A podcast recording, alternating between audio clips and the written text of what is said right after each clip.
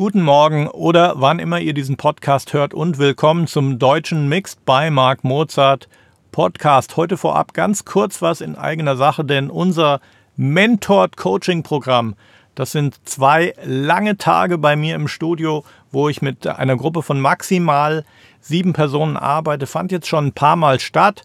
Und heute und sicher auch in den nächsten Wochen bekommt ihr hier auf dem Podcast von mir Ausschnitte aus den letzten Seminaren. Worum geht es bei dem Ganzen? Wie gesagt, kleine Gruppe von maximal sieben Leuten kommt für zwei Tage zu mir ins Studio und wir reden über alles, was euch interessiert. Natürlich die ganzen Prozesse, die auch im Buch beschrieben sind. Angefangen von wo hört Produktion auf, wo fängt Mixing an, Monitoring, Raumakustik, Mix Preparation und so weiter und so fort. Das Ganze dreht sich rund um eure Musik. Das heißt, ihr bringt auch eure Tracks mit, ihr bringt Stems mit und wir arbeiten an euren Tracks und mit euren Fragen. Es geht darum, wie sieht euer Raum aus? Was habt ihr für Lösungen? Wie sieht es aus mit Kopfhörern? Was kann man machen, wenn der Raum nicht optimal ist und so weiter und so fort. Ich will jetzt gar nicht viel mehr dazu sagen, denn ich gebe euch einfach das rohe Audio aus dem Seminar in verschiedenen Abschnitten, kurz und lang. Das ist das, was euch die nächsten Wochen hier auf der Timeline erwartet. Dazu natürlich weiterhin das Studio-Frühstück, was viele von euch ja von dem Livecast auf Facebook kennen. Los geht's! Ja, das haben wir generell dann eigentlich immer gemacht bei so lauteren Stellen, wo einfach ein Stück, äh, Stück zurückgehen, was auch eine coole Sache ist, von erfahrenen Sängern so fünf Zentimeter zu variieren, macht schon einfach einen Unterschied. Also gute Sänger machen das ja mit ihrem Live-Mic auf jeden Fall auch, geben dir einfach schon kontrolliertere, kontinu kontinuierliche Performance. Dann, was ich hier jetzt ganz klar höre, ich habe die Aufnahmen jetzt auch ein paar Jahre nicht gehört, was ich ganz klar höre, ist halt der Neve 1073 Preamp, weil das, das ist schon in den unteren Mitten und so ist schon unheimlich satt, die Aufnahme. Dann gucken wir uns das mal auf dem Analyzer an. Ich mache es mal ein bisschen leiser, damit es uns nicht zu sehr ermüdet. Ich mache da jetzt gleich mal ein Linear Face EQ drauf. Ja, das, äh, genau, das schauen wir uns jetzt mal an jetzt der Linear Phase EQ, den ich sehr nützlich finde, eben um erstmal den ersten Kram, den ich loswerden will, zu entfernen. Mhm. ist natürlich da unten der ganze Geschichte. Ich habe jetzt nicht mehr in Erinnerung, das war der Neve 1073 DPD. Ähm, ich habe jetzt nicht mehr in Erinnerung, der hat, glaube ich, schon Low Cut. Wir haben den aber immer ausgeschaltet gelassen. Wieso verwendest du jetzt hier den Linear Phase EQ? Weil der insgesamt von fürs Entfernen und Absenken von Frequenzen ist der einfach sauberer. Also man merkt insbesondere, wenn du Frequenzen rein drehst, dann äh, hat der nicht lineare EQ, der erzeugt schneller eine Resonanz, während der non-linear EQ äh, einfach an der Stelle die Frequenz lauter macht. Der hat keinen Charakter in der Form. Der ist charakterlos, würde ich sagen. Der nicht-lineare. Der non ähm, Linear. Der Linear Phase ist charakterlos. ist charakterlos. Während der normale EQ, vielleicht war es auch, ich weiß nicht, ob es Absicht war von den Entwicklern, der normale EQ, äh, der ist halt dann schon eher so einem Pult-analogen Equalizer ein bisschen ähnlicher, wo du halt auch, je weiter den du reindrehst, merkst du, dass das auch einen gewissen Biss bekommt. Der Linear Phase EQ, wenn ich jetzt was reindrehe, der würde mir jetzt keinen, keinen Biss oder Grip irgendwie geben. Den verwende ich aber eigentlich auch nur zum Absenken. Mit den Frequenzen hier unten verhält, verhält sich halt exakt genau, wie wir vorher über Bassbereich und so gesprochen haben. Das, das würde halt nur irgendwie uns unseren Gain enger machen und das hört keiner. Es hat, hat überhaupt keinen musikalischen Beitrag, was da unten passiert. Ähm, ja, ich schneide dann auch, das ist aber ein bisschen Geschmackssache, weil ich gerne später in der Kette nochmal einen Pultec verwende, schneide ich so ein bisschen in die Substanz sogar rein. Also ich versuche es ein bisschen schon auszudünnen. So ziemlich radikal, aber ja, ist ja auch schon relativ hohe Stimme. Ja, dann, das ist halt hier das. Bis wie viel Hertz hast du jetzt geschnitten? Äh, das ist ganz steil, 48 dB, Filter bei 190 Hertz. 190. Ja. Bei einer Männerstimme wäre das wahrscheinlich jetzt eher 120 oder 140 oder so. So, jetzt gucken wir mal hier, diese Frequenz, die sticht ja richtig raus. Die S-Frequenz. Das ist so 12. Ähm, ich mache jetzt, das ist jetzt ein Sonderfall, das ist eine ungewöhnliche Resonanz in den Essen da oben. Ich würde jetzt normalerweise da nicht rangehen. Äh, aber das ist zu extrem. Ja. Ich will das erstmal loswerden, um irgendwo ein normales Level einfach zu bekommen. Ich stelle mir vor, wenn man das Ding jetzt mastern würde. Ne? Also, so, das geht ja gar nicht. Ja, also es ist, ist ja, halt so, ja dass normalerweise mit den Mittenanhebungen dann irgendwann der Punkt kommen kann, wo die S-Laute ein bisschen zu scharf werden und wo man sie dann absenken muss. Aber hier werde ich es jetzt erstmal versuchen, generell irgendwie loszuwerden. Genau, hier ist witzigerweise schon der R, die Esser drin von Waves. Der ist jetzt so eingestellt, dass der, der ist auf ungefähr ja, 10.500 mhm. gestellt und der senkt aber alles oben mit auch noch ab. Also ich mache jetzt hier auch keinen Notch bei der Frequenz, sondern den Kram, der da oben drüber ist, den brauche ich auch nicht. Ja. Also der wird ja auch nur weggesenkt, wenn, der, wenn das S den triggert. Jetzt gucken wir mal, wie der funktioniert. Den habe ich damals viel verwendet. Inzwischen verwende ich eher den IOSIS von Slate, aber jetzt gucken wir einfach mal. Also der triggert exakt auf den richtigen Stellen. Jetzt können wir halt noch mal gucken, wie viel wir wirklich, wie aggressiv wir das machen wollen. Aber geht schon fast in die Richtung Damaged. Also das war auch einer der Gründe, weswegen ich das C800 irgendwann dann verkauft habe, weil für sehr viele Anwendungen ich halt die genau das machen musste, bevor ich überhaupt mal anfangen konnte. Ähm, so, dann äh, gucken wir jetzt noch mal kurz irgendwie auf den Pegel. Achso, hier haben wir ja schon einen Gainer drin, 5 dB. Würde ich vielleicht jetzt noch auf 7 gehen. Und dann bewegen wir uns wieder um die, um, um die 18 herum.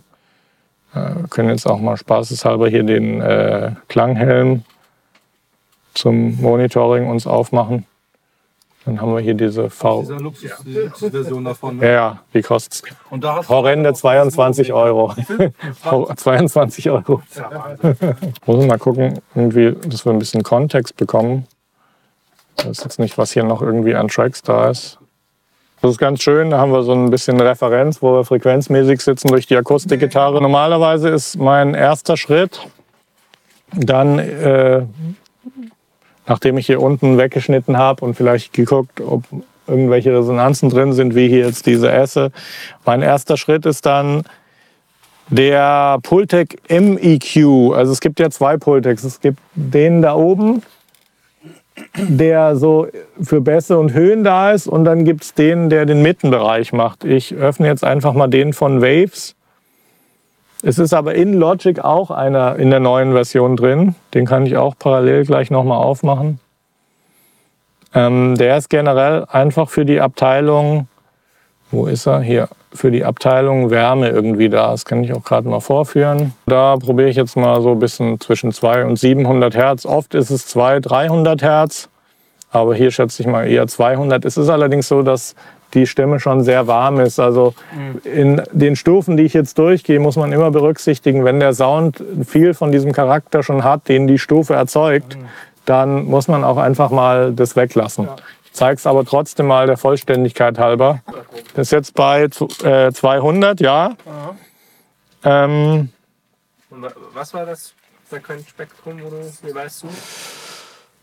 Also es ist halt so, es geht ja immer darum, irgendwo den Frequenzgang ein bisschen anzureichern. Und äh, wenn halt jetzt die Stimme schon in dem Bereich sehr warm und voll ist, dann wird es manchmal ein bisschen zu viel. Dann kann es auch mal ganz interessant sein, irgendwie bei 700 was anzuheben. Ich zeige es einfach nur mal als Beispiel. Das ist jetzt das Prinzip, ich schneide es erst weg dann füge ich es wieder irgendwie hinzu. Aber es sind natürlich verschiedene Charakteristiken, weil das ist Röhren-Analog-EQ, das ist ein chirurgischer Digital-EQ.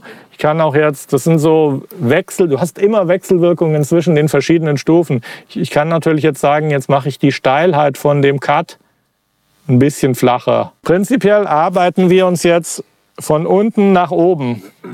Das ist wie so ein, so wie so ein Gebäude und wir fangen immer bei den tiefen Frequenzen an.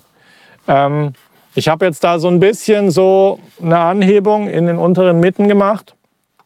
Ähm, was mir sehr gut immer gefällt, ist jetzt dahinter so einen ganz zarten, langsamen Röhren, äh, Röhrenkompressor draufzusetzen. Da gefällt mir einfach hier immer der Fairchild von Waves sehr gut. Da gibt's aber auch andere Lösungen. Da könnte auch ein LA2A oder ein LA3A gut funktionieren. Mhm. Kein 1176er, der kommt später in der Kette, wenn er kommt. Warum? Weil der schneller ist. Es ist jetzt so, ich habe jetzt in den unteren Mitten eine Anhebung gemacht. Ich möchte jetzt diese Anhebung, die vielleicht ein bisschen zu viel ist, der Kompressor hilft mir jetzt, die rein, rein zu gluen, irgendwie so. Reinzukleben. Reinzukleben. Es ist auch natürlich so, wenn ich irgendwo äh, eine Frequenz, wenn ich irgendwo einen Boost mache, in einem bestimmten Bereich und, macht, und danach nach kommt ein Kompressor, der wirkt, der nimmt den auch wieder ein bisschen zurück im Grunde genommen. Also ich mache erst den Boost und der Kompressor, der senkt den wieder ein bisschen ab. Der macht es halt organischer. Also je nachdem, wenn ich hier zu sehr übertreibe, wirkt er halt schon so leicht aufgesetzt. Der Kompressor sorgt dafür, den Boost zu integrieren. Das hängt auch damit zusammen, da der auf diesen 200 Hertz noch Harmonics draufsetzt, was sind wirklich auch sehr subtile Sachen, aber in der Summe hört man die halt unheimlich. Also wenn wir dann die Kette fertig haben und schalten mal dann A, B, dann ist halt der Unterschied wahrscheinlich, ja. hoffentlich schon relativ heftig. Also das ist jetzt quasi... Äh, wenn du jetzt Ja, sehr gerne. Den Fairchild, den du jetzt draufgesetzt ja. hast, mit welchen Einstellungen und weshalb Mit welchen Einstellungen? So viel gibt es da nicht einzustellen. Das ist immer ein relativ langsamer Kompressor. Das heißt, das ist kein Kompressor, der auf irgendwie so einen transienten irgendwie so anspringt, sondern der braucht immer, der hat immer so eine kleine Gedenkmillisekunde, bis der mal reagiert und der regelt. Von Natur aus? Von Natur aus. Achso, weil ich kann, ich könnte doch auch die Attack oder was weiß Ach, ich, also diese Reaktionszeiten auch. Ähm, deswegen, dafür sind halt, finde ich, diese analogen Emulationen ganz schön, mhm. weil die von sich aus schon gerissen, so die bringen so einen Charakter mit sich. Der Fairchild ist ja entworfen worden als Kompressor fürs Radio der 50er Jahre. Das war eine unheimlich aufwendige äh, Röhrenkonstruktion, die möglichst unhörbar sein sollte. Das heißt, es ging darum, dass der Radiosender, bevor er rausgesendet wird über FM oder AM, dass der möglichst laut und kompakt wird, aber unhörbar ist. Und natürlich den, den Funksender nicht übersteuert. Dafür hat man diese Dinger verwendet und der macht den Job auch super gut, aber der hat halt diesen Charakter der Unhörbarkeit. Das heißt, der reagiert jetzt nicht auf kurzfristige Impulse, weil das willst du beim Radio einfach nicht, sondern der so ganz äh, ist träge, ja. der ist träge und der schaut sich das erstmal an und sagt und macht dann ganz aber das ist eine super das ist eine super komplexe Schaltung deswegen ist der auch so teuer wenn man den nachbauen lässt oder oder kauft Vintage weil das eine super intelligente Schaltung ist die sehr gut einfach damit umgehen kann das unhörbar zu komprimieren, dass es das Signal einfach kompakt macht. Okay, das heißt, du rufst ihn einfach auf und verwendest das äh, wie initial? Da gibt es ja nicht so viel. Da gibt es ja nur Input, Output, Threshold und Time Constant. Diese Time Constant ist, wie schnell er reagiert. Die ist in der schnellsten Einstellung auch noch langsam. Und mit dem Threshold äh, stelle ich ein, wie weiter in die Gain Reduction geht. Genau. Und und, wenn du jetzt und dann achte ich auf die Nadel und dann schaue ich, dass er wirklich nicht zu heftig. Mhm. Und diese beiden, die sind als Block zu sehen eigentlich. Ich heb das erst ein bisschen an und dann wird es kompakter gemacht. Eine Frage noch, nur weil ich das ja. hier nicht lesen kann. Klanghelm, wie heißt der nochmal? VUMT Deluxe. UMT Deluxe, danke. So, jetzt gehe ich mit dem SSL EQ ran. Und zwar den Standard SSL-Channel von Waves. Ich würde die jetzt gerne untereinander stapeln. Der ist jetzt hier so dieser Konsole hier nachgebaut auch, ne?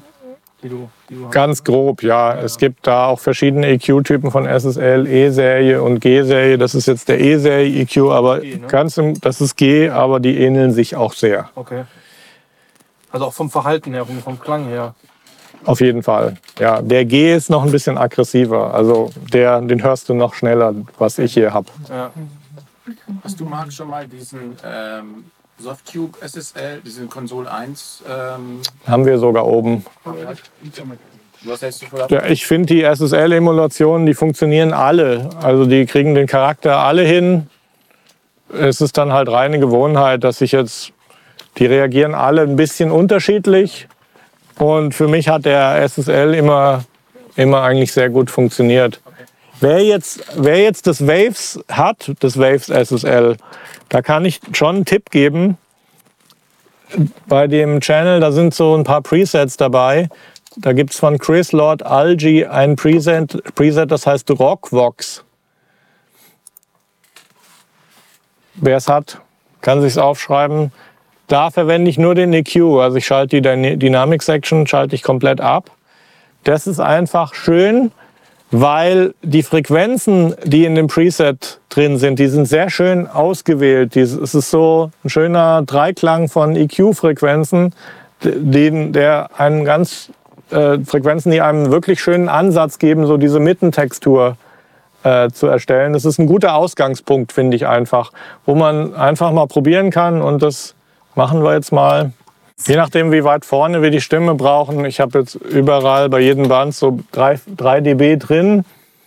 Es hängt jetzt von dem, was wir im Backing-Track haben, ab, wie weit wir die nach vorne brauchen und was da so noch abgeht. Jetzt stört auch schon wieder die S-Frequenz, weil die ein bisschen mit angehoben wird. Ähm, da werde ich jetzt in die Kette wahrscheinlich nochmal ein Pultec EQP machen, um nochmal einfach die Höhen nochmal zarter zu machen.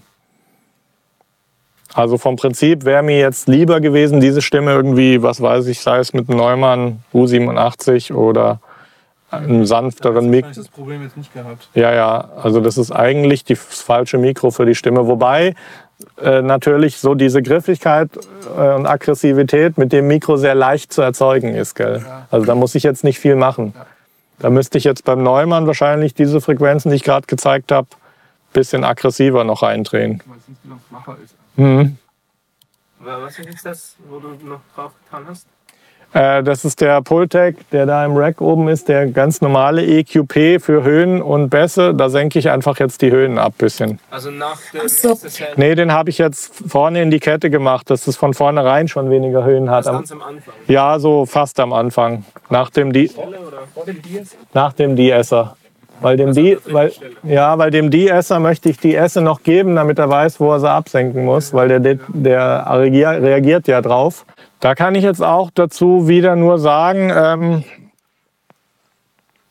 auch hier, was ich jetzt mache, ist die, Zugriffs-, die Zugriffspunkte zu definieren. Das heißt, wo sind die Stellen, wo ich diese Griffigkeit reinbringen will und die Schärfe. Wie viel ich dann mache, ich tue das jetzt mal irgendwie anteasen, was ich machen will. Wie viel ich davon wirklich haben will, hängt dann auch wieder davon ab, von dem Kontext, weil ein Mix ist ja immer relativ und wenn ich jetzt ultramassive Brettgitarren habe und viel Höhen im Hintergrund und ein helles Drumset, dann muss ich mehr davon machen, als wenn es irgendwie einfach nur ein Piano-Backing-Track ist.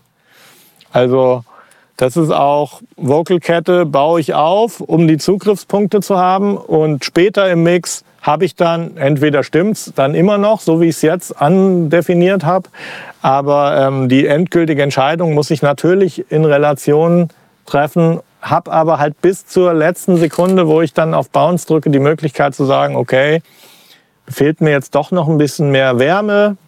Wissen wir, Pultec M EQ, die 200 Hertz, muss bissiger werden im Mittenbereich. Dann weiß ich, das ist hier die SSL EQ, die unteren Bänder, muss noch ein bisschen schärfer sein. Ist es dann einfach nur so irgendwie anderthalb dB von jedem Band dazu? Weil man, man denkt erst geil, dreht zu viel rein, ich will es griffig haben und dann im Kontext sagt man, oh, wenn ich es laut drehe, wird es schon nervig. Dann gehst du ein bisschen zurück und es sind dann so Feintuning-Geschichten. Ähm, jetzt gucken wir nochmal, was ich sehr mag, gerade wenn wir jetzt einen dichten Backing-Track haben, ist jetzt dahinter jetzt noch den äh, Blue Stripe 1176er drauf zu hauen. Da habe ich jetzt auch hier den von Waves. Äh, das ist ein Kompressor. Das ist ein Kompressor, auch von Waves, CLA 76 heißt der. Ähm,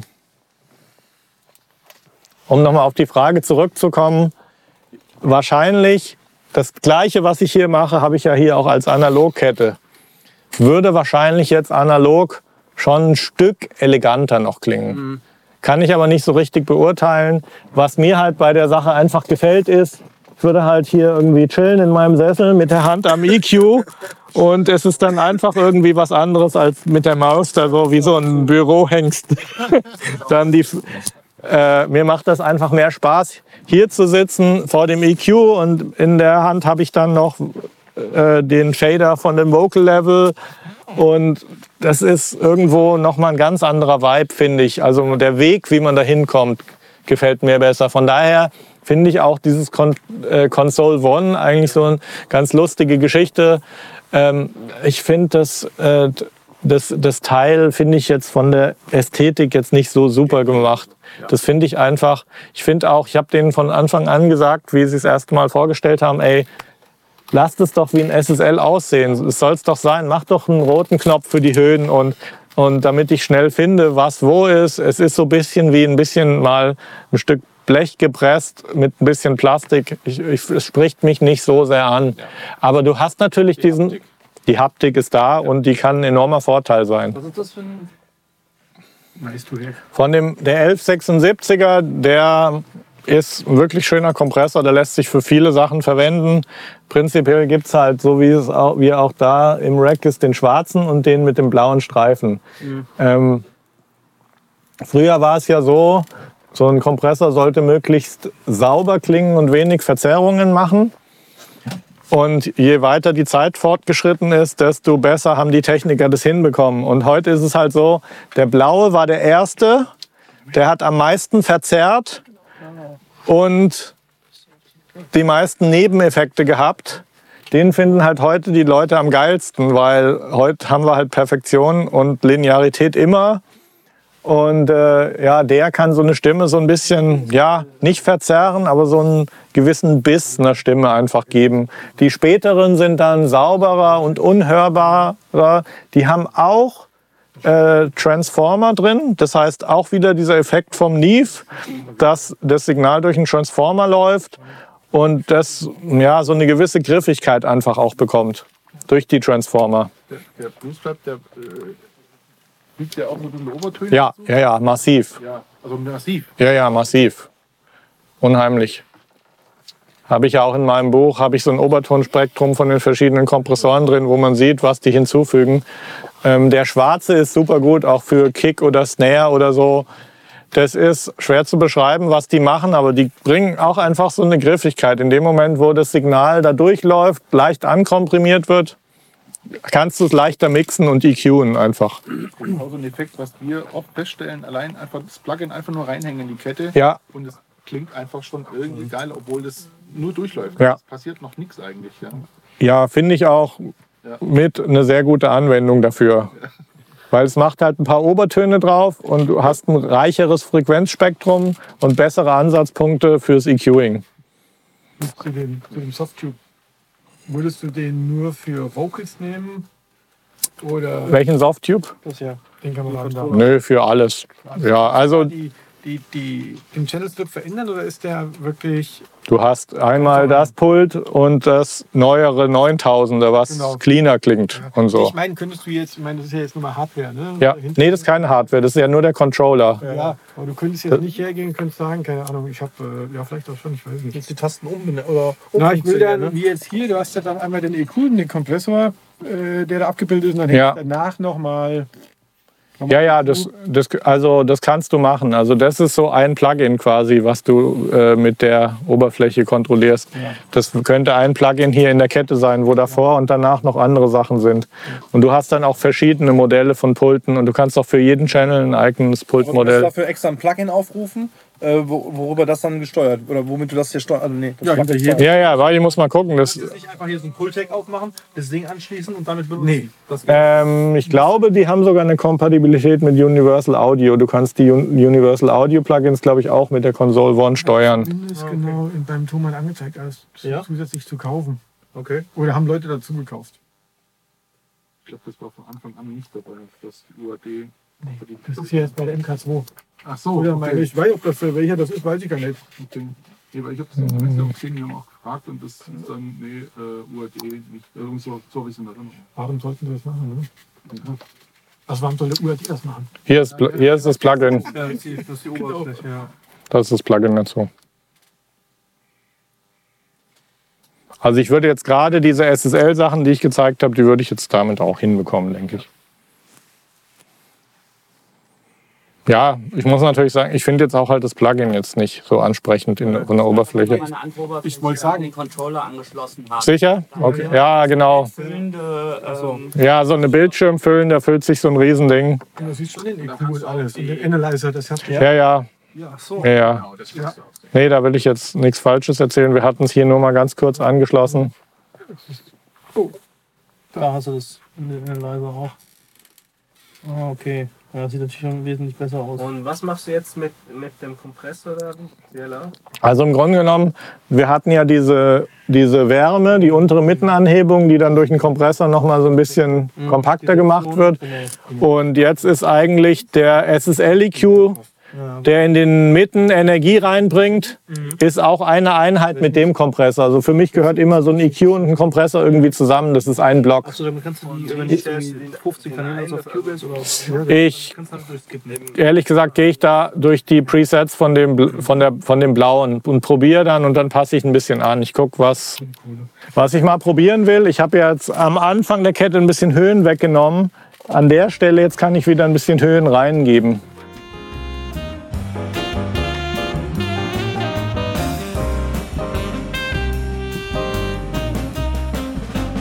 Wer bei einem der nächsten Coaching-Seminare dabei sein will, geht mal auf mixedbymarkmozart.com slash coaching. Eventuell müsst ihr dann die Sprache noch auf Deutsch umschalten. Es gibt diverse Termine in den nächsten Wochen und Monaten. Da sollte für jeden was dabei sein. Deutschsprachig und sogar auch englischsprachige Seminare. Das Ganze kostet 599 Euro komplett für die zwei Tage und findet in meinem Studio in Gießen statt. Ist sehr gut mit dem Zug zu erreichen, fünf Minuten vom Bahnhof und wir helfen euch auch gerne günstige Übernachtungsmöglichkeiten zu finden.